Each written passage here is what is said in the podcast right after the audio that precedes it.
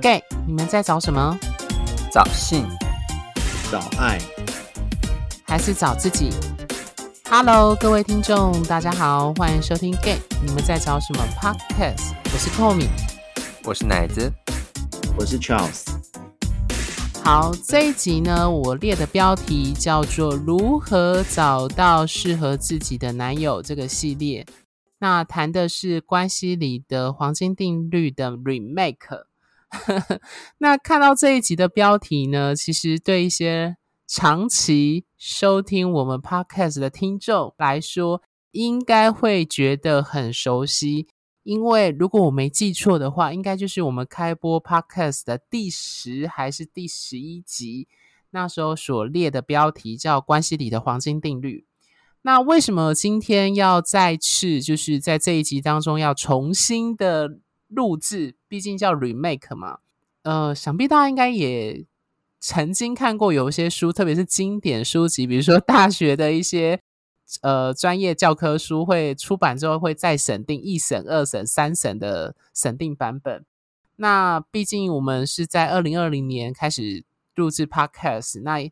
呃那一集应该是三年前录的集数，所以我觉得有一些内容，我后来跟 Charles 讨论后，我觉得，诶，我们可以针对里面的黄金定律的一些概念，做一些重新的检视跟更新。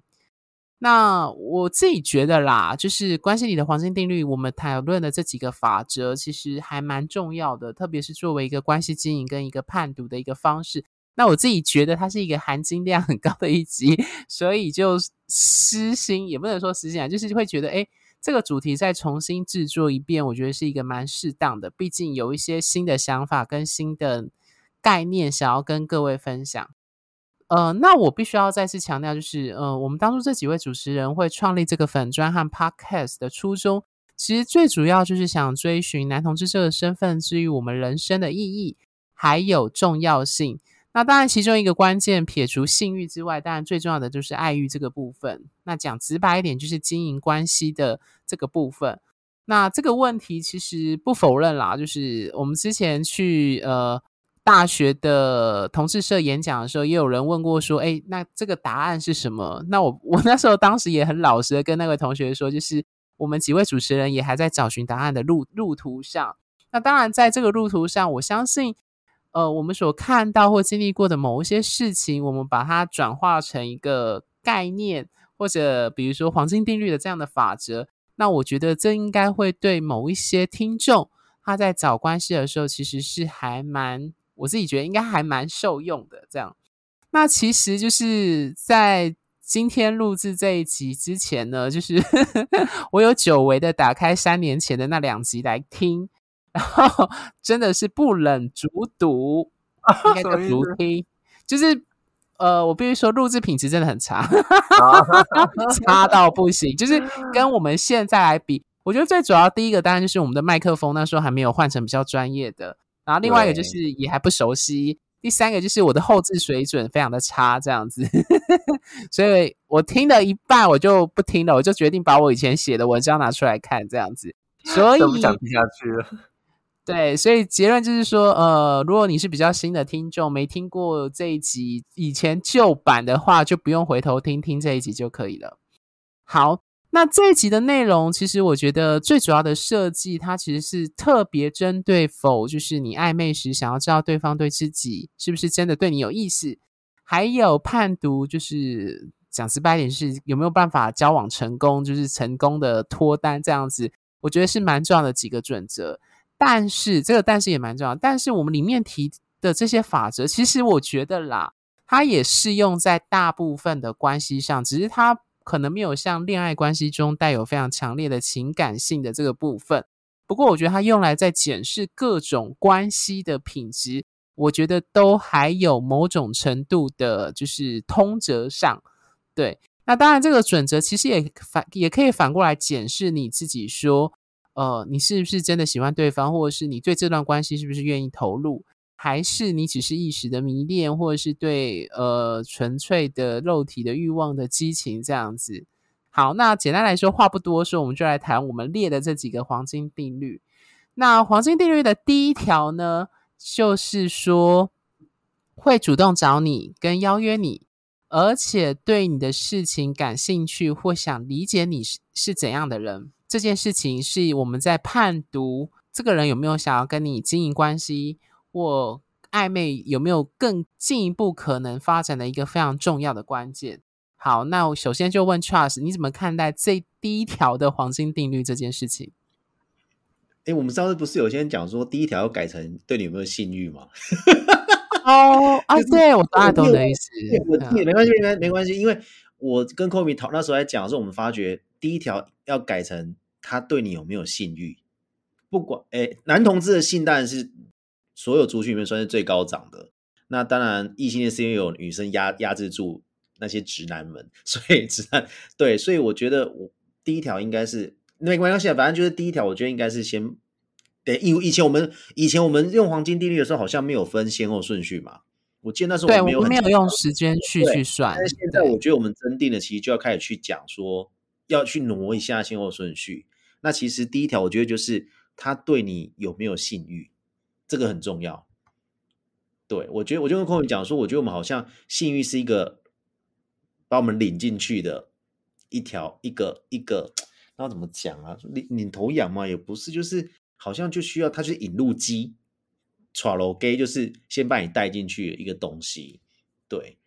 那那你说那个，你刚你阿扣你刚才讲说什么？他会不会来找你或什么东西？其实我就觉得那个原原因都是来自于性欲，就是我们之前讲的，你们可以去听前一集那个讲讲那个滑 Tinder 左滑右滑那件事情。其实你左滑右滑就是靠性欲在判断嘛。哎，有性欲右滑，哎，对他完全无感左滑，有性欲右滑啊，当然右滑又。能不能继续聊天那是一回事嘛，但是就是先是用性欲是最快的判断的方式，因为你对他有性欲，就表示有有点有点兴趣之后，你才会再更想往后去找他干嘛干嘛干嘛之类的，这是我的想法啦。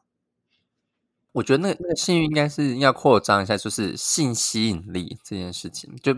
有可能不一定，不见得是你开始这样，他马上就打手枪就之类，但就是你看到这个人这样，你就会想要 对。兴趣、兴趣力、兴趣力，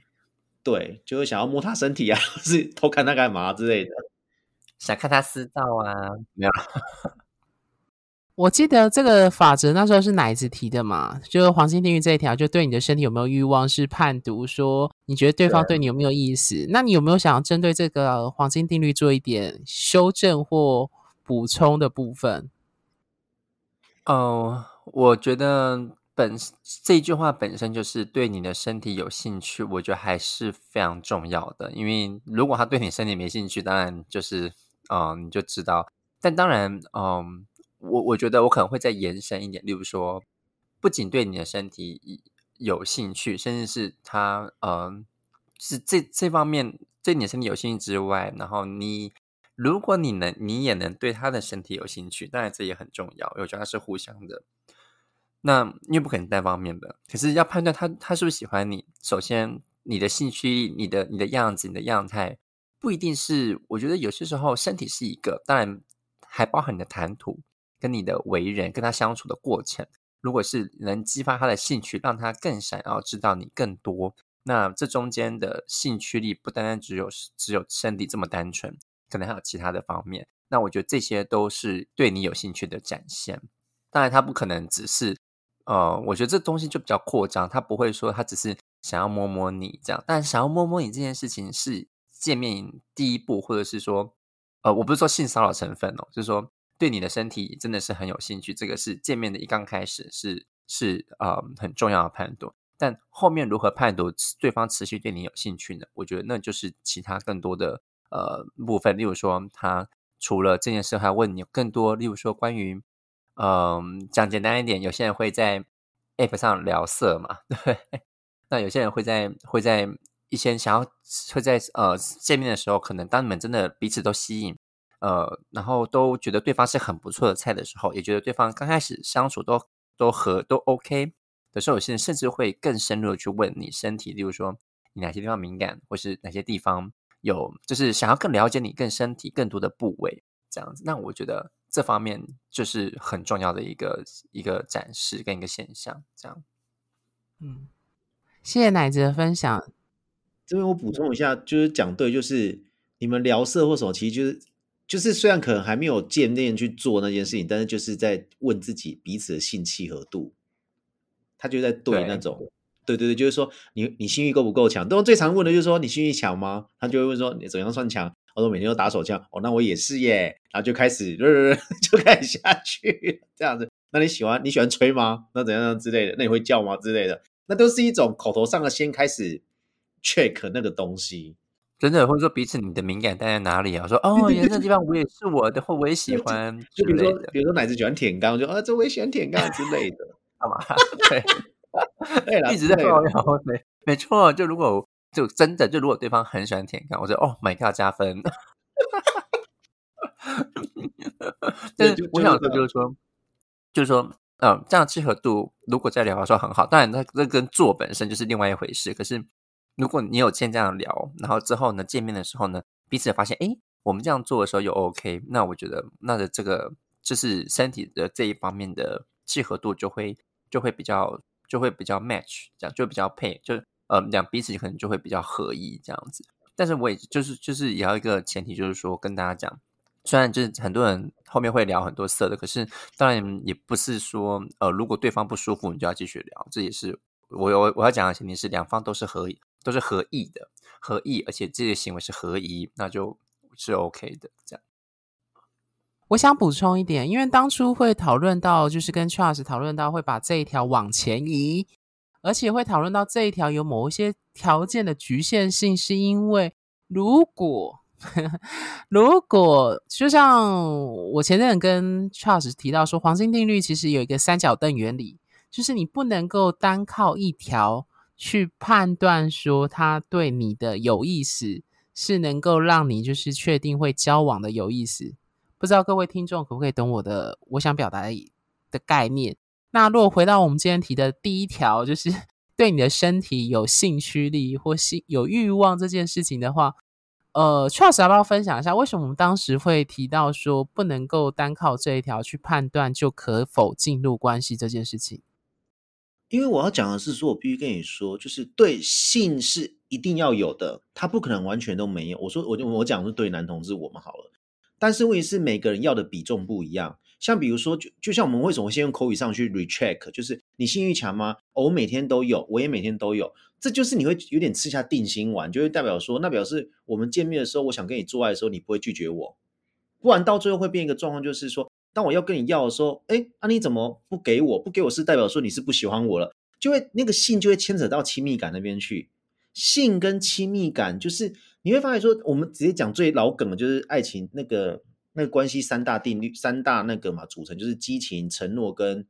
跟亲密感之类，我忘记了。对，那个就是它是三个三个东西来组合的。等于是说，你们的关系，你们在一起那个关系，不是永远都只有激情一直下去，它一定会激情慢慢降下来。可是你对这个人亲密往往往上飙，所以其实那个就三角凳，就是说那边减弱，势必有一方一定会加强，不可能说完全就是，如果你不可能找到一个说完全没有激情的爱情，完全没有激情的爱情的时候。其实有一点毛骨悚啊，就觉得说，嗯，我们好像都没有激情，但为什么就这样子？那个激情其实不是说一定要什么哦，在世界的中心呼喊那呼喊爱情啊，然后脸书放闪这样子，是说那激情就代表说最，我觉得激情最基本的就是性的展现，不用说什么一定要什么哦，一直给你制造 surprise 那种，不用不用不用。我讲激情最基本就是性，你们两个只要还有性的行为，那都是有所激情存在，更何况是那种角色扮演，那让激情的浓度更高一点，就这样子。所以其实那时候会讲到这个，是因为。很多人都觉得我对你没有性欲了，就代表我是不是不爱你了。可是其实我们应该要看的是说，我对你没有性欲，性欲那个降低，可能就是每次见面都会做到，变成每次见面不一定会做，可能就变成只是打打手枪，也不会依领了。可是这个的改变，可能当下这因为性的性的转变是最快被看到的嘛，不管是展现或怎么样转变，都是最快被看到的。可是其实亲密感的产生，那个黏滞度，就是你依赖他那个，其实那没办法那么快你感受得到。那个是当你出现困难的时候，你会去找他，你开始依赖他，你才进入到说，哎，我怎么越来越依赖他了？他有他在我好放心。那个是比较后知后觉的东西。所以其实那时候会聊到这个，是因为我觉得就是不要把性一直把抓得那么重，就这样一直觉得说以他来判断，就是我们这段关系可不可以继续在一起，我们这段关系到底品质好不好？因为其实时间一直在走之后，你会发觉激情那个东西是跟着随着脑内啡一直下降，但是你要去开始去体会到。这个人在你生活中到底造成什么样的影响？我讲那个影响绝对不是激情的东西，一定是亲密感或是承诺那个东西。所以那时候才跟空梅讨论到说，就是性是一定要有，但是它是领我们进来这段，它把我们距离拉近，因为性吸引力距离拉近很快。但是能不能再走得更近？你不可以完全靠性去拉，因为那个会那个弹簧会疲乏，你就必须看你另外两个三角凳嘛，就另外两边有没有变多，就承诺或是亲密感。或是依赖感之类，或是归属感这样子，对。我觉得，我觉得我分享一下，我觉得简单来说就是性在关系中很重要，但它并它不是关系中的全部，也不能只看它来去评断说性本呃，不能只靠它去来评断说关系的品质如何。简单来说，就像你必须要吃饭，但是你不你不见得每次都要吃大餐，这个概念我是这样想的，嗯。其实我后来重新去想，就是这一条黄金定律的法则的时候，呃，那时候跟 Charles 讨论，我就在想说，的确就是通常会，它有点像是一个启动机跟就是一个马达吧。那它会开启，就是刚刚 Charles 说的，就是会拉近两个人之间的距离跟互动的一个强度，特别是刚开始的时候。但是随着时间拉长，呃，我当然不是说全部的人，我是觉得有一部分的人可能就会开始不会觉得性会是呃在关系互动中一定或非常重要的部分。当然，也许有人就是对他来说性就是非常非常重要的。对，那但是我想要讲的是说，呃，当你在暧昧的时候，或者是在找关系的时候，的确我们一开始会对对方的身体有欲望，会想碰触。对，这些都是正常的。但是如果大家可以回去听某几集，就是约炮晕船，或者是就是为什么呃常常听到是由性找爱，可是却没有听到有人是借由爱去找性。那个背后的概念就是，请容许我这样讲，就是毕竟性的要被满足是相对的容易比较多。大家可以懂我的意思吗？就是。亲密感跟爱还有承诺这个东西，它不像性相对那么来的容易被满足。呃，我再举一个更具体各位听众的例子好了，各位听众可以去想想看，就是你以前在软体或者是在各种场合遇到其他男同志，或 anyway 不是男同志，看到其他男生，有多少男生是你有性欲望可以上床的对象？或者讲直白一点，就是。呃，你有约炮过多少次？这些人对超多吧？我想要问的是，这些人当中有多少人有愿意，或是你愿意跟他建筑亲密感或承诺的？大家想懂我想表达意思，就是说，呃，发生性行为很容易，但是它也是构筑就是呃黄金定律的其中一条。但是这个但是，但是你会发现。当我们把这两个类比，就是从你发生性行为的对象跟你能够建立情感跟亲密连接的对象的比例来看，你就会发现，能够达成后者的比例远比前者来的少很多。对，那我想讲的就是这件事情。对，好，那关于这一条黄金定律，两位伙伴还有什么想补充的吗？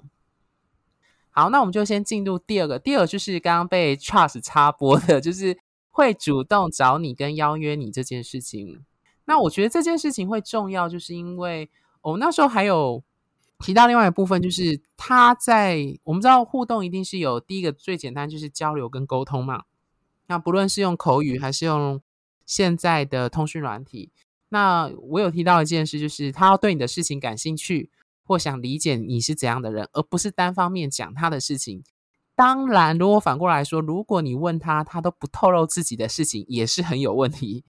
对，所以最理想的状况就是，就像呃奶子刚刚说的，他是一个双向的，就是你问他，他会诚实，能够说出他自己的事情或他的感受，而且重点是他也会想知道你的。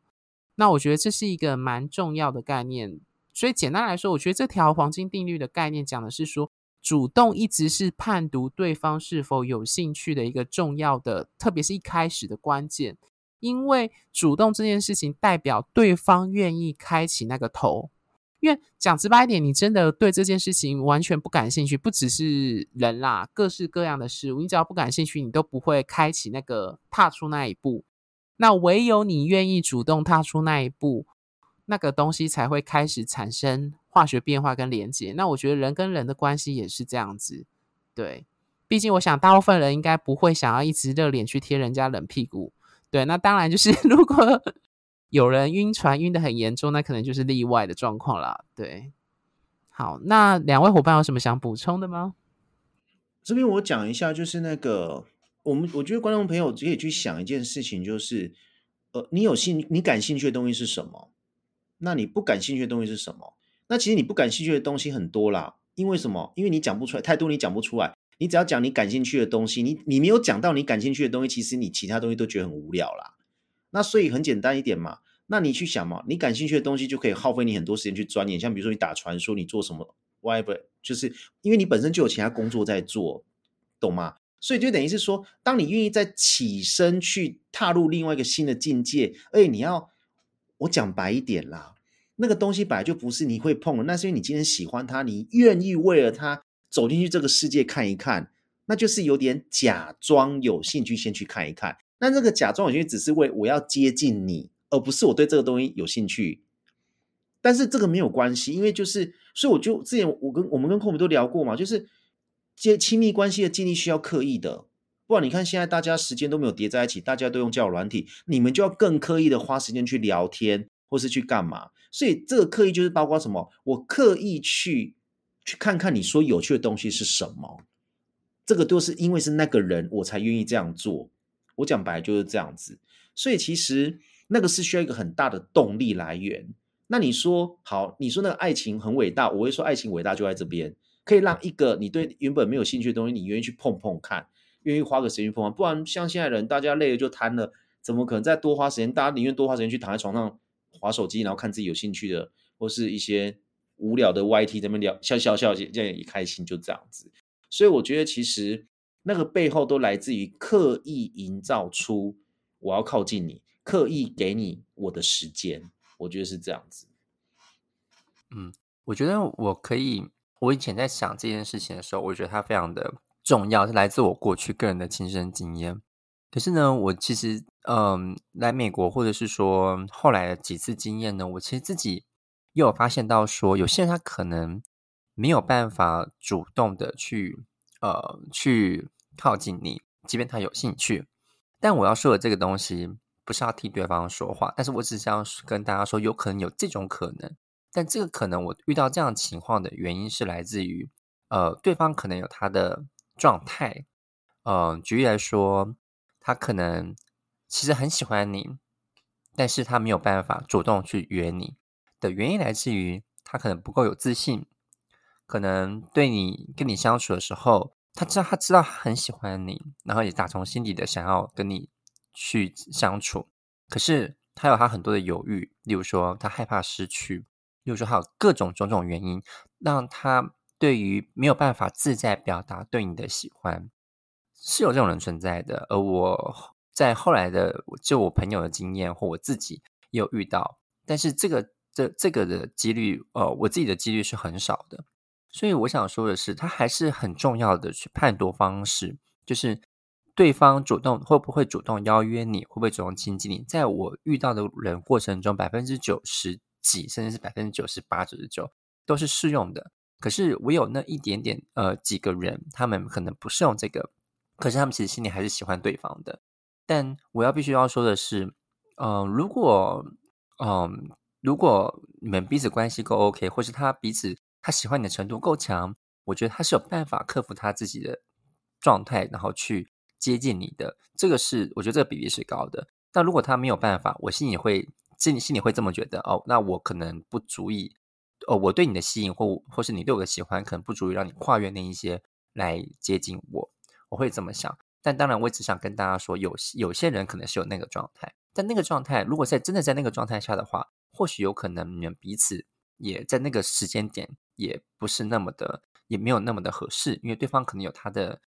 议题要去处理。嗯，好，我觉得讲到这条黄金定律，我会建议各位听众可以回去听我们有一集就是关于主动跟被动的那一集的讨论。那非常推荐，就是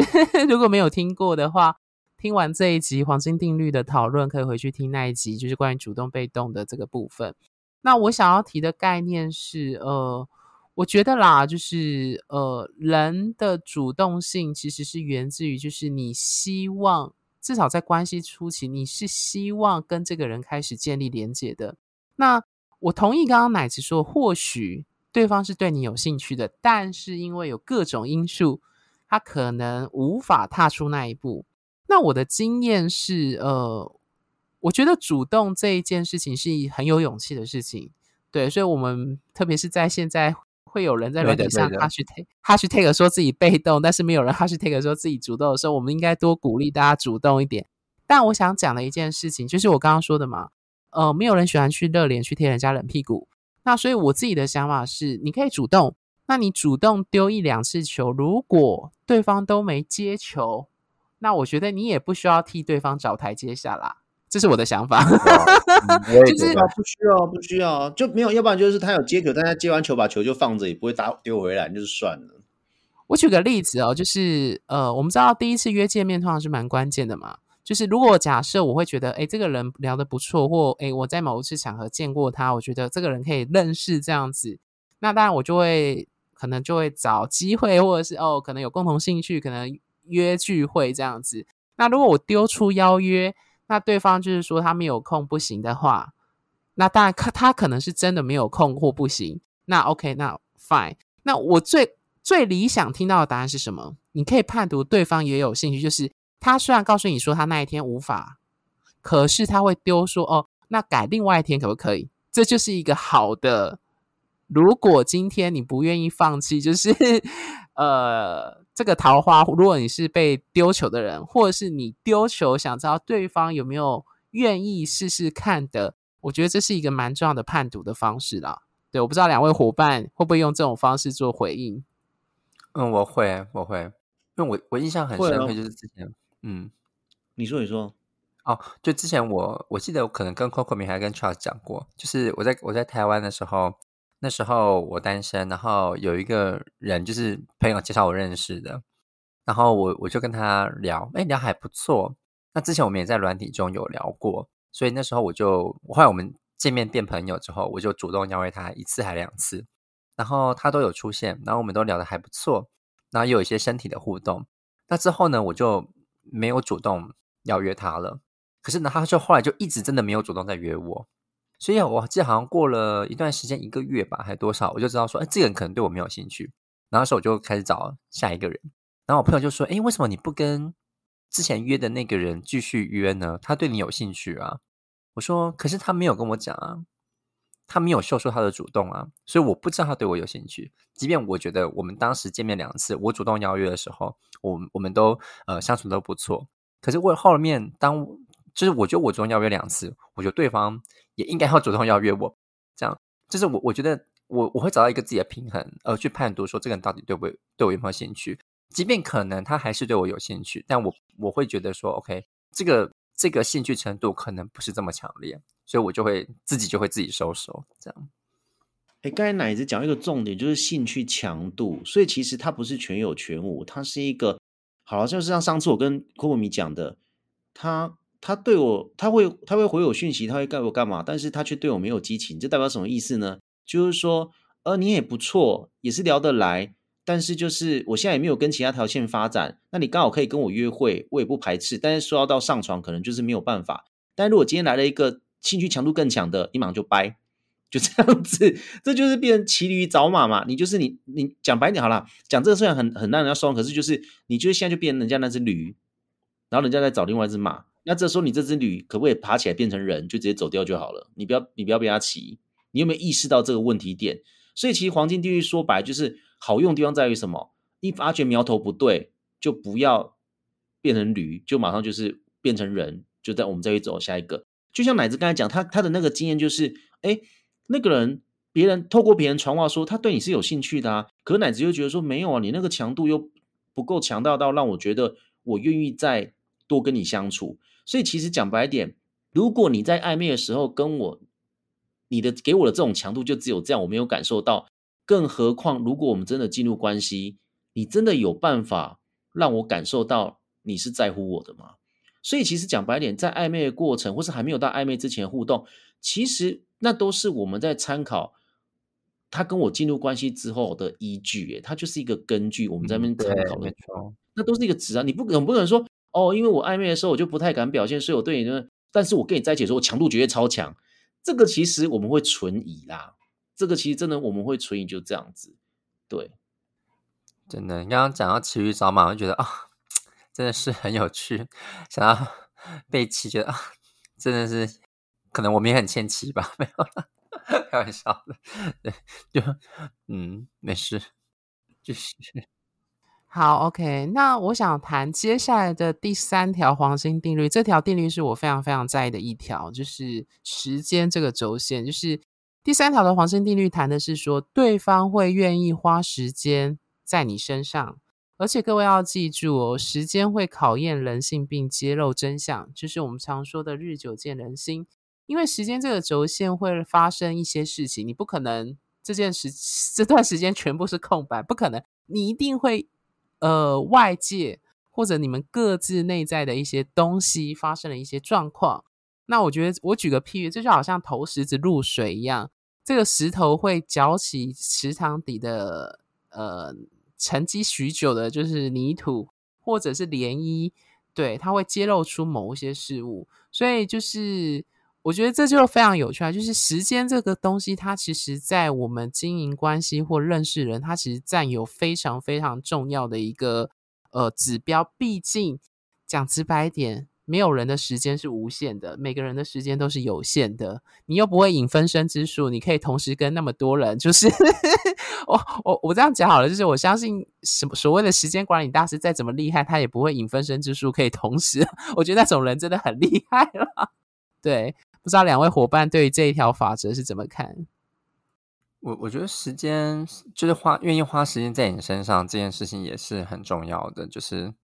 嗯，就。我觉得，因为毕竟像后面讲，每个人时间很宝贵。然后我一天有这么多事情要做，如果我愿意把我牺牲我其他的事情不完成，或是把我觉得一些不是那么重要的事情把它往后延，或者把重要的事往后延，而去跟你见面，我觉得这个其实也是很重要的一个呃，就是他重视你的约会。那这个重视约对我来说就是重视我的跟我的约会，而这。重视跟我的约会，就代表他尊重我的时间，也尊重他自己的时间。而彼此尊重彼此时间这件事情，我觉得那就是可以，嗯，那我感觉如果我有机会跟他在一起的话，那么他也会尊重我这我的时间。就是当然这没有那么完全的相等，可至少在约会时间，他重视我的时间，那我也重视他的时间。那我觉得这是蛮重要的。反正这样说好了啦，就是如果你这样说好。如果你对这个人跟这个人要不要约会，要不要怎样，你还有犹豫的话，表示你可能就是还不够喜欢他啦。但是如果你根本就不用去问旁人说要不要去跟他约会的话，你自己瞧一瞧，直接冲过去的话，表示他可能就是 就是你可能就是还蛮喜欢他的啦。所以其实很多时候那个时间就是，如果你犹豫的时间比较长的话，你可能就对他可能还没有到完全觉得他就是你的菜，或是怎么样之类的。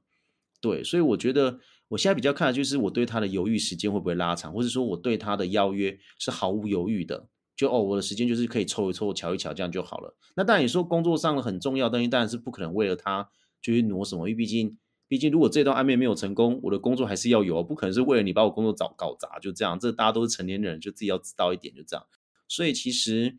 我觉得就是，但是真的不要忘记了，就是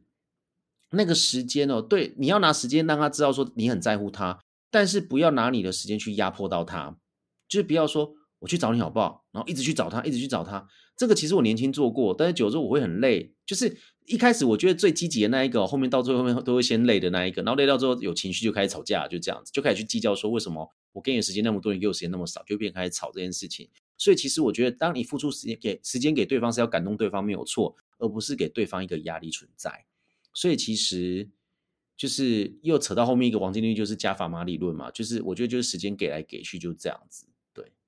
我举一个很有趣的例子，我要跟上时事一下。就我只是举例哦，就是但是有类似的事情发生过在我身上，但我只是举例。就最近这呃，Switch 有发行一个东西叫《萨尔达传说》啊，就是它就是一个呃，如果不知道的朋友没有关系，反正就是一个很有名的呃一个就是 Switch Switch 上面的一个游戏这样子。那如果说有些人可能想要跟你见面，可是他可能就说哦，我本来想跟你邀约这礼拜见面，可是呢这边有很多事情要做，因为例如说《萨尔达传说》呃发发布了，然后我想要玩，这样类似像这样子的事情。那但这这件事情我真实是发生过的。然后我就会知道说，OK，你很想跟我见面，然后再又跟我聊色的。可是呢，今天你又跟我说这礼拜又不行的原因，是因为你有其他，你你有你有这件事情要说，而且他很直白说了，哦，我必须要玩游戏，因为我这礼拜我安排很多时间去玩游戏。我觉得我没有觉得不好，我觉得玩游戏这件事情非常的好。可是我可以知道一件事情，就是原来你情愿花有花时间在游戏上，而不 想要跟我那么有让你有兴趣的人见面的时候，我就知道原来我比不上你的游戏。好，我我刚刚听完奶子讲的，我快笑死。这个譬喻很好。对啊，因为我真的，我跟你讲，我真的遇到过这种事情哦，我真的遇到过。该不会是你之前说那个年轻的那个弟弟那一位，是不是？之之之类的，嗯，没有，这这这这其他的，但是我们后来没有见面了，就是我们后来没有见面，Okay. 但是我们就传一些照片这样子。我然后他说，哇，你好性感，我说你很性感啊，怎么样？我们要约约个时间见面。他说，呃，这礼拜。可能不行，可是他说，可是因为下礼拜有一些那个新的那个游戏要发布，我没有办法。我说 shit，到底你要什么时候才跟我见面呢？后来我们就没见面了，跟他被困在他的那个什么卡拉鲁王国还是什么，我不知道。好，其实我要讲的是，就是呃，我喜欢用时间成本去讲，或者是大家知道经济学有个概念叫机会成本。那因为你一个时间，你通常只能专心做一件事，通常啦，至少大部分人应该是这样，所以就变成是说。你想想看，你愿意把这个时间放在这段关系或这个人身上，可是这段时间你可以拿来去做别的事情啊。就像刚刚奶子说的，如果今天他愿意为了你而把时间刻意的挪出来去跟你见面，甚至我举个更明显的例子啊，我相信另外两位伙伴都完全同意，就是如果你们是一个远在一个高雄一个台北，然后在高雄的那个每。呃，几乎每周或每个月至少两三次都愿意为了见你而从高雄跑到台北的话，这个势必就是很明显的一个暗示，因为他要付出非常庞大的时间成本去跟你建立连接或认识你，而且当然不要算钱啦，钱又是另一回事。对，所以我觉得从这件事情来看，就是时间成本，我觉得它是可以理解。就是为何我们可以当做把这个当做一个判读，可不可以就是进入关系，或对方对你有没有兴趣的一个蛮重要的一个关键。那我最后想要补充的是，所以反过来说，我刚刚有前面讲一个概念叫日久见人心嘛，所以暧昧时期的有时候有一些书会建议说不要太短，就是因为呃有时候如果太短，你可能没有在那个时间内可以看得清楚。比较多的资讯，当然我们也不敢保证说拉得很长就一定看得到，因为这没有标准答案。那我觉得重点还是于就是值是胜于量的，就是你们的互动的值跟密度这件事情。对，那当然这个部分可能就非常需要，就是 我必须说这个非常需要有经验跟当事人的智慧去做判断，就是你怎么去判读那个时间，以及到什么时间可以进入关系这件事情。好，那我们接着进入第四条的黄金定律，就是，呃，这个是 Charles 提的哦。简单来说，这个条黄金定律讲的是说，仪式性的节日固然是其中判读呃关系之间品质的一个重点，但反过来说，会跟你分享日常生活发生的事物，而且愿意分享自己，甚至是接纳你的情绪。才是准交往阶段的一个重要指标。那这个部分要不要请 Charles 讲一下？你当初为什么会提这个概念？我讲过这个吗？等一下，我讲一下。嗯，啊，我知道了，就是日常生活，对，日常日常就很简单啊，就是就是你现在各位听众我在搞暧昧的，你就去看你跟暧昧人都传什么讯息啊，你再去看你跟 朋友都传什么讯息，就知道啦。你跟暧昧传讯息，你现在记好，你跟他到最后。没有暧昧，你再回去，你你如果讯息没有删掉之前，你去看一下，你的传讯那种芝麻小事啊，就是什么要下雨了，要带雨伞哦，哎，乌云飘过来了，不然就是我们这边下雨了哦，不然就是什么，你今天吃什么？呃，你要下班了吗？你跟朋友根本不会传这种东西啊，你会发现就是，其实我会发觉，其实爱情真的，你要讲很简单，也很简单，也很普通，也很普通，他就是要讲日常生活的小事，甚至那个人他没有跟你进入关系哦。就像我讲的骑驴找马，如果你先只是那个驴，那个人还没有想要跟你在一起之后，没有想要跟你在一起，但是就偏偏刚好你就出现，他觉得可以消解一下他的抚慰他的心单独孤单的心情，他也会跟你讲啊，他跟你讲我要去哪里哦，我要怎样哦。我觉得那都是一个寄托，一个情绪上的寄托。对，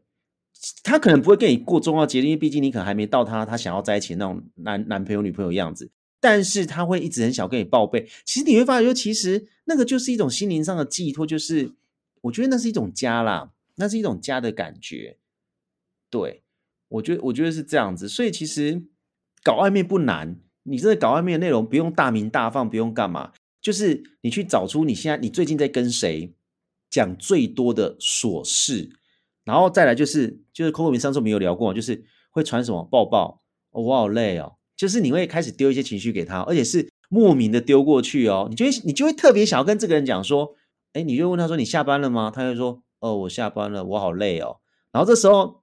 我们就很顺就会什么，就丢一个哦辛苦，或是我帮你按摩，或是我帮我就丢一个抱抱贴图，然后他就说谢谢。你会发现就，这这就是在暧昧啊！但是你跟朋友绝对不会做这件事情。所以，如果今天当你你对那个人是有兴趣，你就丢一个说下班的时候，就说我下班了，我好累哦。其实你讲那个我好累，或是后面挂一个累字，其实你都会希望他丢一个贴图是拍拍你，或是干嘛的，那就是一个情绪上的传递。我觉得就是这样子。好，我觉得 Charles 讲的非常的具体，而且 具体超级具体 啊！就自己去，自己去回去看，你现在跟谁暧昧，你传了什么句子，你自己去看，我觉得完全合理。哈，我自己想讲就是说，我觉得这种大家都会想到这种那种要仪式性的节日才的要才应该做些什么特别的事，但我觉得 Charles 讲出这个概念，日常生活的事情，我觉得它真的才是一个关键，就是。呃，我我会用一个比较有一点学术的说法，就是你想把它拉入到你的生活当中，而且是让你们的时间跟空间有一种重叠感。大家懂我想表达的意思？就是虽然大家都出社会，或者是虽然你们住在不同的地方，但是借由现在的通讯软体，呃，Line 啊、脸书啊，Anyway，你们可以去建立，好像时时刻刻有一种。连接感，那个连接感不一定是实体上空间的在一起。当然，我们都知道约会实体的见面永远是最重要的啦。这个 anyway 不管怎么说，但是回到日常生活，就是如果你们不是住在同一个县市，或者是当然你们不可能是住一起啦，就是刚刚刚开始认识，所以你们就必须要借由这种分享日常生活的事物，去建立一种重叠，而这个重叠感会建立一种连接跟亲密感，这是我的理解啦。我觉得，我觉得其实是这样理解。嗯，你说没有？我我我只是想要说，以前妈妈不是都会问说，你跟谁出去？那个同学叫什么名字？就一直问嘛。你就说你又不懂，他说你讲妈妈就懂了。妈妈其实也想跟你建立亲密感，可是我们就把那个把它连接剪断。我们去想，我们青春期都这样嘛，你就不要一直问嘛。啊，但是你看我们现在在跟别人暧昧的时候，我们不是也一直在问吗？就是哦，那你你今天晚上要跟谁出去？就哦，朋友，就是哦，同事哦，不然就是他都不用问，你就直接全部跟他讲了，就就是这种感觉。我觉得，我觉得这个重点还是就像呃，关慧明跟出来讲，重点还就是说两个人有没有同步这件事情。就就是，即便我们也许不可能每分每秒都见面，除非你们住在一起，住在一起不一定每分每秒都见面。那就是彼此，即便在不同的城市、不同的地方哦，甚至或者是说哦，你们虽然住在一起，但不常见面。呃，大家都很忙什么的，但是彼此有没有同步的生活这件事情，因为你希望对方跟你是有一呃是同步的，知道对方你的感，知道对方的感受，而你也你知道对方的感受，对方也知道你的感受，你希望对方同理你，其实也是在爱情本身、爱欲中间很重要的一件事情，是你希望对方了解你，希望对方呃能够理解你的感受，所以那个同步感，我觉得更多时候不一定只是。每天的那种呃，就是说你吃饭了没啊，或这种简单的问候，我觉得那个同步感是你你渴望一个人呃是同理你、理解你，甚至呃在你脆弱的时候呢，可以给你一些小小的安慰，甚至这样的同步感可以让你在你真的是很遇到挫折的时候，你第一次会第一个反应会想要联络的人，而这个就是爱欲中我觉得很重要的一个展现。嗯，诶，那我想要问那个说可以当别人当一日男友的那个哦，那个怎么做？其实我们其实我们发觉我们要的是长久的关系，可是一日男友到底他那一天要干嘛？一日男友就对啊，就是是一日炮友。不是，我觉得我我觉得不一样哎、欸，我我好我好像可以回答这个问题。就是我觉得一日男友概念就是说，哎，这样讲起来好像常常别人一日男友不是？就是我觉得这个感觉就是说你，嗯、呃，你把那一天就是感觉像说你们就今天在恋爱那种感觉，可是明天也许过十二点你们就没有关联。就是我觉得那就是来自于说你可能当下这个时刻你很渴望跟一个人接触，然后你你其因为我们人心里对于爱欲的的的缺乏。很重要一部分就是渴望被了解，这样。所以我以前读过一本书，他说一句话，我印象非常深刻，就是渴望被了解，其实远超过于渴望被爱。这也是一个很奇怪的。可是这样一日男友达不到那个被了解啊，因为了解需要长时间的啊相处啊。是，可是当，可是我我说的那个了解，不一定是说我知道你所有的事，而是这个人愿意去知道你你的事情。哦，就是所以那一天就只是我愿意那一天就陪着你，然后听你讲话。对，因为我觉得，因为我觉得你很难，你不可能一日内不可能取代十年、二十年，或甚至是两三年，不太可能。所以我觉得那些可能在做到的人，他们很多的的时候是，他愿意花那一天的时间呢，去尝试去理解你这个人，甚至用很大的力气去互相彼此了解。那我觉得这个是可以帮助彼此在那一天是很有品质的，因为你不单单只是性本身，很有可能你们会聊很多的话题。我不知道你有没有这样这样的经历，就有一些人跟你就是暧昧的时候，或者是呃，就是在初期的时候跟你见面的时候说：“哦，你是我最近聊过最多的人。”有有有，这个有这个有这个有，对我也有这样的经历，所以我就可以理解到说：“哦，原来他渴，他其实是渴望这样子跟别人聊天，他是渴望跟。”因为如果他他是开心的这件事的话，就跟你聊，他这样跟你讲这句话，他是开心的话，那我就觉得说，哦，原来其实在他内心中是渴望有这样子人去触触触碰他的内心的那一个他自己，或是有一个人是是他希望渴望有一个人像他把他帮洋葱一样去解构他，然后去甚至想要去探索里面的核心是什么，他怎么了，或者是也他也他也渴望去这样对别人。那我觉得这样子的互动关系就会让那一天变得很是，嗯，就变得很有品质。他当然不一定是可以取代很长久的朋友的那种关系，可是他他满足了一个，就是我在我脆弱的时候，或者说在这个时刻里面，有人愿意主动走进来我的心里去了解我，即便他不是那么了那么那么的了解我，可是这个陌生人很渴望走进来，而这个很渴望走进去，就是人要去满足那个渴望被了解的欲望，这是我的理解了。OK，谢谢奶子的补充。好，那我们接下来进入就是黄金定律的，我忘记第几条。接下来这一条，没关系，呃，我这条，对我这条列的是叫平等、对等跟双向性的投入。那这个标题建议大家可以回去，呃，对，复习就是奶子提出的加砝码跟测砝码理论这个概念，还有他刚刚讲的一日情人这个概念，大家可以配合这个法则去讲说，就是。在这个暧昧或互动过程当中，你自己本身有没有付出？通常你自己最清楚啦，应该啦，大部分的状况。对，那这个法则可以用来去解释说，所以你觉得他在这个跟你的互动时候，他有付出些什么吗？那这个部分是可以检视的。不过这一句话我要配一个，我之前在 Podcast 就提过的概念，就是呃，有一句话是这样说的：我要的是苹果，你却给我梨子。却为何怪我不收？但是这句话要问的另外一件事情是，说不定你要去欣赏，的确你要的是苹果，但是他用给梨子的方式去表达爱，大家懂我的意思吼？所以付出这个概念以及付出什么东西，有时候我觉得这充满着非常多的个体差异。那个个体差异就是我要的是 A，但是你付出的却是 B，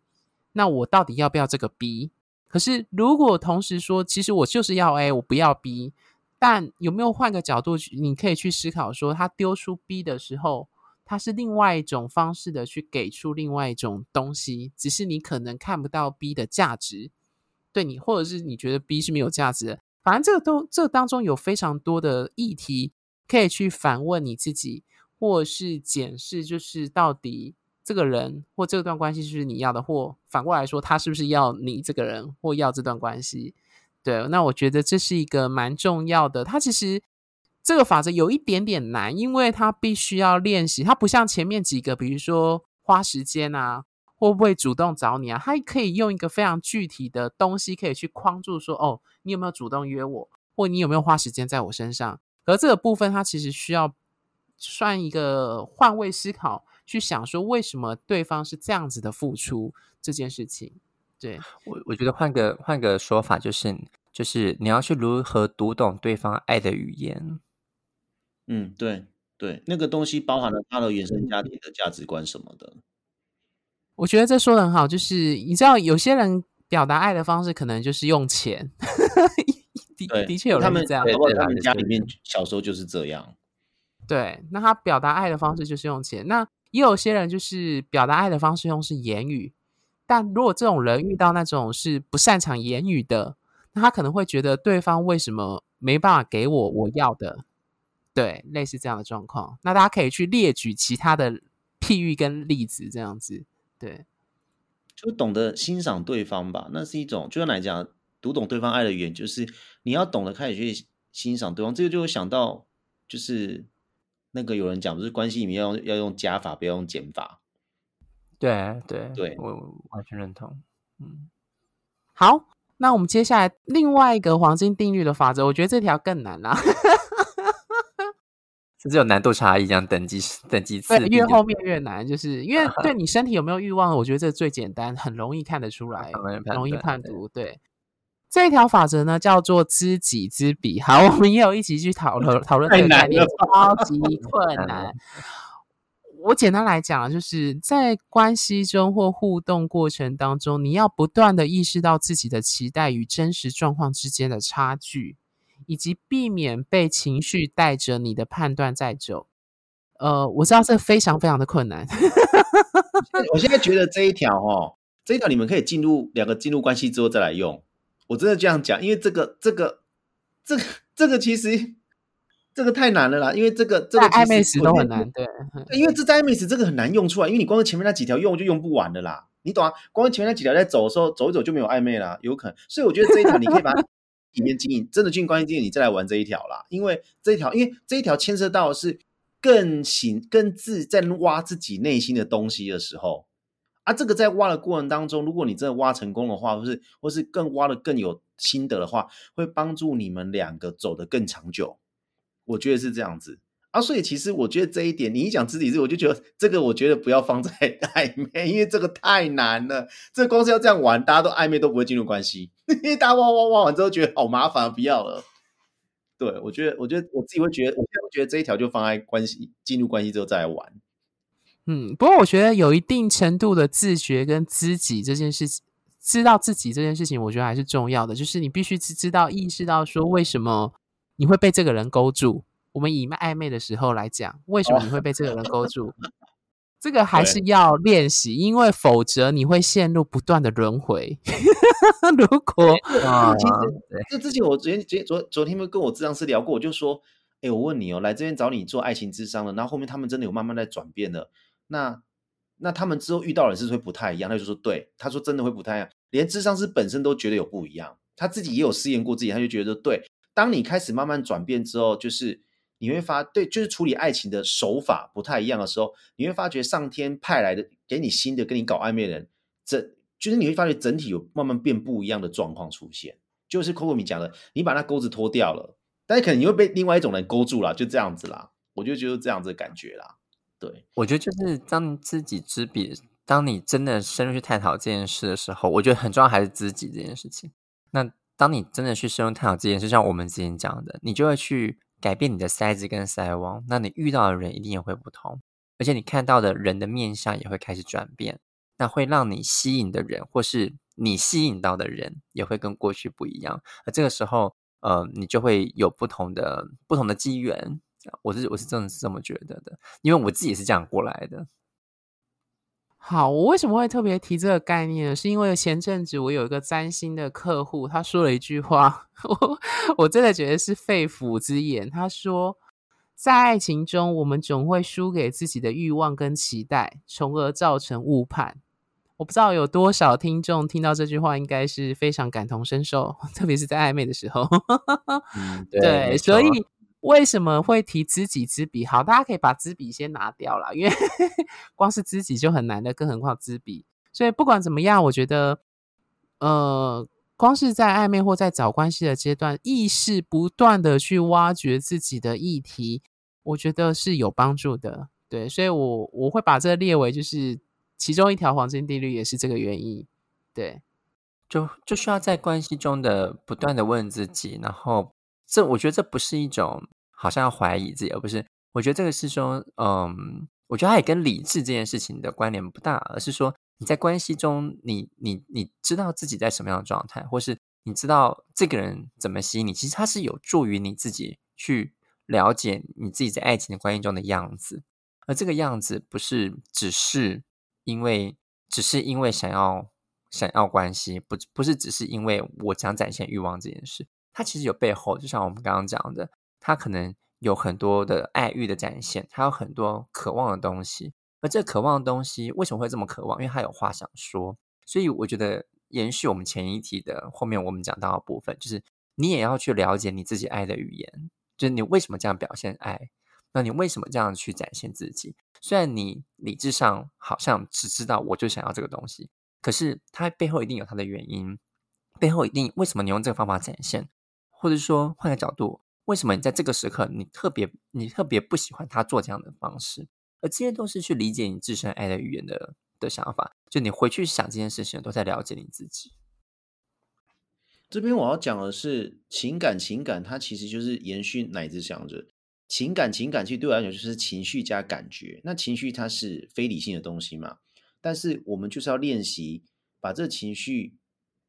透过你的感觉把它讲出来。所以就会觉得说，你今天有情绪的时候，但伴侣在沟通的时候，很常出现一个沟通方式，就是说对方有情绪的时候，等他冷静的时候，就会说：“那你那时候是什么感觉？你可以说给我听吗？”当他能够真开始说出来的时候，那就表示他理性开始用理性去去叙说他内心的东西。这个才是开始一个沟通的方式，所以其实就像奶子刚才讲，就是其实知己知彼这件事情，当然知彼先拿掉，因为知己就很困难。所以其实我觉得这一条这一条房间定律应该是它整个是把全部之前全部黄金定律把它圈在里面，然后它是整个融在每一条黄金定律里面的。包括你为什么对这个人有性欲，为什么对那个为什么每个人你看我跟奶子要，或者我们三个喜欢的外形都不一样。我说可以的，他们两个就说为什么你喜欢那一种？Kobe 说可以，我就说我不行。所以其实。不管就是最后一条知己知彼知知己这件事情，它其实融入前面好几条，把它是整个融在里面的。对，所以其实我觉得，我们不管是暧昧，或是只要跟别人建立关系，那无时无刻都是要去一直不断问自己说：哎，为什么今天要做这件事情？我会有情绪。好，我会有情绪，但情绪过之后，我们要把感觉讲出来，就爬出那个感觉，那个就是后面理性的东西在做事情。那这是需要练习的啊。我觉得情感的东西是要堆。堆经验堆叠的，他没有说哦，谁很会谈恋爱，就是这样。只有说谁的桃花比较旺，但不代表说那个人桃花旺，不代表他特别会谈恋爱。所以这要搞清楚这件事情，就这样。我想做最后一个补充，就是我为什么会提这个概念，就是我自己在做占星客户的，就是关系和盘跟爱情的咨询的时候，我体会到一件事情，就是呃，我常常说关系的黄金定律叫做一个铜板拍不响。那我喜欢用挂钩跟钩子去譬喻，就是。呃，我遇过有一些客户，他不断的在爱情中，就是三番两次的变成所谓的小三、第三者或三角恋，而且反复的轮回。那我不断的去问说，到底为何你会不断的遇到这样的对象？大家要知道哦，我们很容易把我们遭遇到的事情丢到外面，说是这些人或这些东西来找我们的。你知道有一个客户就跟我说，就是他不知道为什么这些男生就是会主动追求他或喜欢上他。可是我觉得大家要意识到，就是在所有的关系中，除了原生家庭啊，原生家庭比较比较特殊之外，毕竟你没办法选择你出生在哪一个家庭或选择你的父母。但是朋友或伴侣，没有人拿枪抵在你头上说你一定要跟对方交往。所以为什么你会不断的？好，如果用这些客户的话来说，就是吸引到这些 类型的人来靠近你，一定是你身上有某一个东西或钩子，让你容易跟对方勾在一起。所以回到知己知彼这件这四个字的概念，为什么知己很重要？是因为你没有办法改变对方，甚至你连知道对方的底牌或真正的样子都很难。可是你唯一能够改变的就是你自己这个部分。所以我那时候跟那些客户在提这件事情的时候，我就会跟他说：“你要不要想想看，为什么你会不断的进入所谓的三角恋的这个状况？一定是跟你自己身上的某一些议题一定有关系。”对，所以。呃，各位听众也要去想，如果你 不断跟你朋友抱怨说，为什么我总是吸引到叉叉叉类型的人，那你就要这个问题至少，我觉得至少啦，最少有将近四五十趴，可能那个解方是在你自己身上的，对，好。那最后一条黄金定律呢？我觉得这有点像是补充款啦。毕竟我们刚刚讲完最困难的，我觉得这一条应该 不是那么难。我把它列成就是，呃，我们都知道人跟人建立关系跟互动的时候，言语跟沟通是一个非常非常重要的一个判读方式。但是我自己觉得，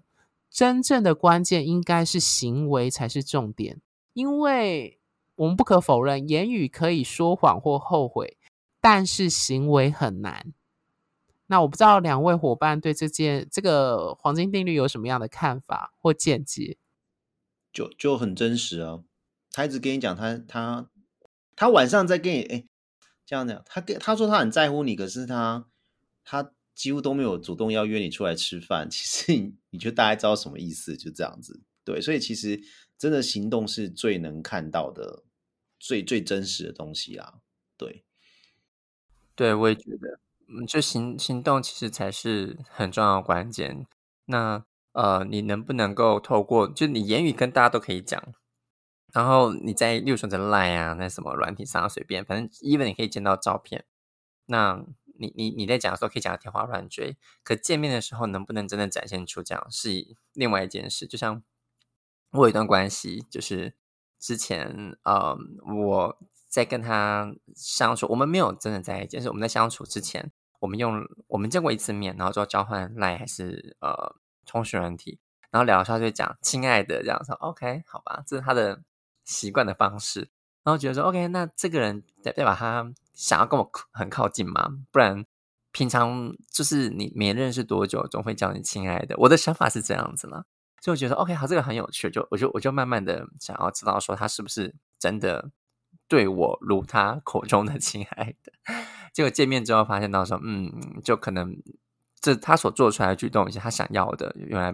不是把我们两个看作是一个暧昧关系，他可能只想要有人陪伴多一点，呃这就这就跟我认为他所讲的亲爱的就很有落差感，这样，所以我就知道说，哦，原来他可能可以叫很多人亲爱的，可是他在对待你是不是真的是他亲爱的，是另外一回事。好，谢谢各位听众。其实我们的黄金定律大概讲完了。那我最后要提的概念就是，呃，我们上面提的这几个黄金定律的法则不是个别分开的哦，它其实是交织在一起的。那甚至是彼此包含在彼此当中的。那举例来说，以时间为例嘛，就是他花时间在你身上，一定是在这时间他 doing something 做了什么行为，或者是投入了什么资源。或是他跟你，比如说他跟你打电话分享日常生活的小事，还是说他是对你的身体有欲望等等的，他都就是说时间是一个重要的一个指标嘛。那他重点是他在这时间里面又做了些什么？这其实是彼此的，我们刚刚说的几个法则，它当中是交织在一起。那我最后会提醒各位听众，就是你要找到这些黄金定律的法则对应的行为。还有这些行为背后的加权分数的程度差别，对。那举个例子来说，就是呃，我们都知道，如果这个人只是住在你家附近，你们要约见面就很容易。可是，如果今天你认识的一个软体认识的一个对象，一个他是住你家非常远，是跟就是像台北跟高雄这样的程度的话，那他还愿意常常甚至主动的来找你，你就知道这个状况一定是跟。另外一个可能住你家附近的那个状况，在加权跟判读上的那个评比是不太一样的。对，那我还要再给各位听众一个建议，就是呃，讲法则很容易，因为把它诉诸文字具体化很容易。但是实际使用上呢，我有几个建议啦，就是第一个当然就是三角凳的原理，就是你不能单靠一条去认证这个关系的可能性和成功率。大懂我的意思哦，你不能说只因为有一条过了，所以就说一定就是这样子。你一定要善用，至少要两三条都成立，你才可以某种程度才可以说是有比较高的几率的。那另外一个呢，就是我在之前的 podcast 也提过，要善用你的知心朋友。因为为什么会这样说呢？有一句中文俗谚叫做“当局者迷，旁观者清”嘛。你要让这些旁观者的朋友，特别是对你很认识、很了解你的朋友，去帮你做检视。为什么会这样说？是因为呃，在暧昧或在恋爱时期，通常啦，大部分 不少人就是会当局者迷，就是 就像我刚刚说的嘛。我有一个客户说过，就是。在爱情中，我们总会输给自己的欲望跟期待，而且那个期待往往跟自己的情绪是有挂钩的。所以，当局者迷就是会让你自己造成误判。对，那我觉得这个部分，我不知道两位伙伴有什么想提醒或提点各位听众的。还好哎、我觉得你就是朋友多交几个，然后就有时候把截图截一截，请朋友自己帮你判断，这样是最快的。对啊，就是这样。所以其实我觉得其他的。啊，反正我跟你讲，怎么样？爱爱情很多无常，也很多无奈，所以从来都不会有一段爱情是让你不会有负面情绪的。所以，请你保持着这种有这个先有的认知，你再去碰爱情。我觉得就是这样。你你大就大家应该懂这意思啦，就是不管黄金地狱再怎么给你，这个不是必胜手册，不是这个不绝对不是必胜手册，不是说这样做绝对会在一起，没有，即使在一起后面还有很多很多的东西要要去探讨，就这样子。对他，就是你要有心理准备，他是永远都会有负面情绪藏在里面的。我觉得，我觉得他很有趣，就像是，嗯，就像，我就举个简举个例子好了，爱情这本身或者这些所有的黄金定律本身，就像是你在上课的时候呢，老师给你说，呃，你今天去实习呢，你会遇到这些情况，那我们实习有几个准则是你一定要遵守，而且你一定会用到的哦，例如说，呃，有十条规则，好了，就这几条规则。可是当你去实习的时候，会发现到说，真实的病人哦，不是病人，是我的专业。真实的情况呢，有很多很多的变化。当然，它都不出这些原则，只是呢，这些原则呢，它可能是比较大纲性的，但是它在细部呢，有很多很多的因素。就像我刚才举例的，呃，就是每个人可能他没办法靠近你，有他自己的问题。虽然他他喜欢你，但他没有办法主动，这些等等的。所以他一定有他的很多很多的状况，即便这些这些原则都是都是一种大方向，可不代表说他们他们呃一一竿子都可以解决你所有的事情。那他一定有很多细部的情况呢，是你必须真正的开始跟人跟人接触，而且你必须开始真正去执行的时候，你才发现，哎，什么对你来说是合适的，而你要怎么调整，或者是你现在要如何去觉察自己，在这个关系的过程里面，甚至是如何觉察对方。所以我觉得，嗯，黄金定律很重要，因为它可以让你在一些时候你觉得迷惘，或是你确定对方这样的展现是什么样的原因，那导致这个结果，或者是你你不清楚这个方向，在雾里看花的时候，它可能是一个很好的这个，像是一个引路呃引引路人，或是引这个路灯指引你，诶，可能现在是在这个情况上面去，所以这是一个很好的方向。只是它不法无法去适用你所有的事、所有的情况、所有的事情，所以我会觉得真正去实践，然后去接触，然后不要害怕，勇于尝试，那一定会受伤。那如果呃，当你觉得受伤的时候呢，不代表这件事情就是失败的。那我觉得这才是勇敢尝试都是很重要的。这个这些准则的生出，也是我们三个人经过人生中不断的尝试而去得出的一些结论跟一些想法。好，我刚刚听奶子，对，他已经把我想讲的话讲完了。我只能说，这几个黄金定律跟法则真的是血泪史所换来的东西，特别 没没错啊。我跟你说实话，像有一条我们之前就提过，就是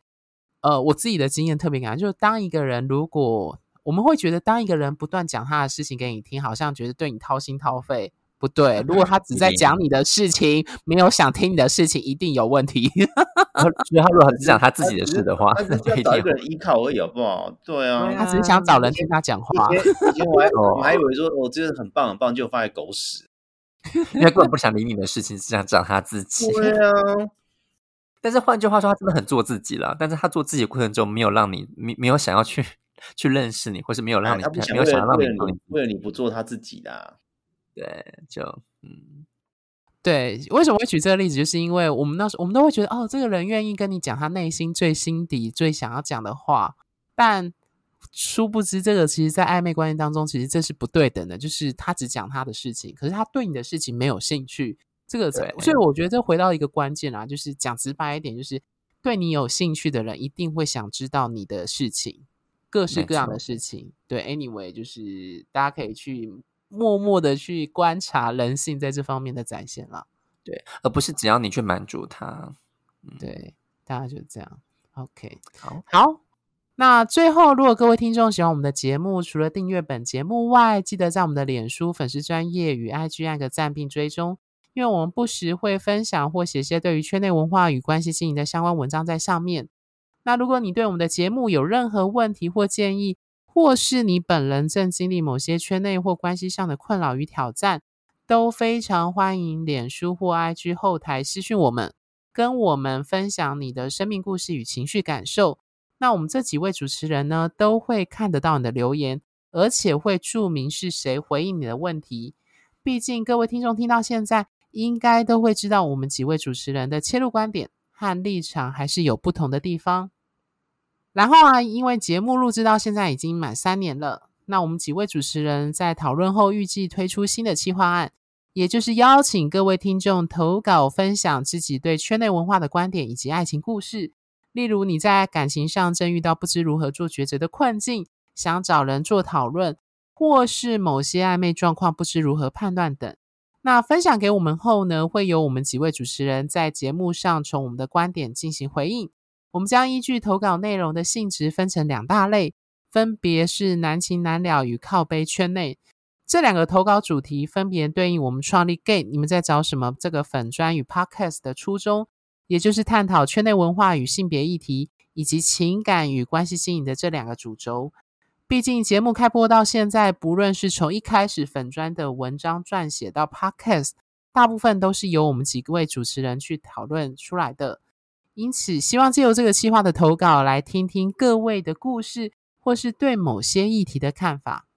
那具体进行方式有两种：首先，有兴趣的听众朋友，请将你想分享的爱情故事，或对于某些圈内议题的看法，完整书写前因后果。和事件发生的流程后，投稿至我们脸书粉专后台，也就是 message 给我们。那我们会回应并询问某些细项，确认 OK 后，会邀请你上节目与我们主持人进行对谈讨论。那因为录音需要一定的收音品质，所以事前会需要确认一些设备跟器材上可否执行的状况。那如果你是担心出柜或是被认出来的听众，也可以采文字投稿。或者是我这边的后置上可以做变音，就是调高你的音高，做一个就是你在新闻媒体上看到，就是某一些爆料者，就他的声音被变音这件事情。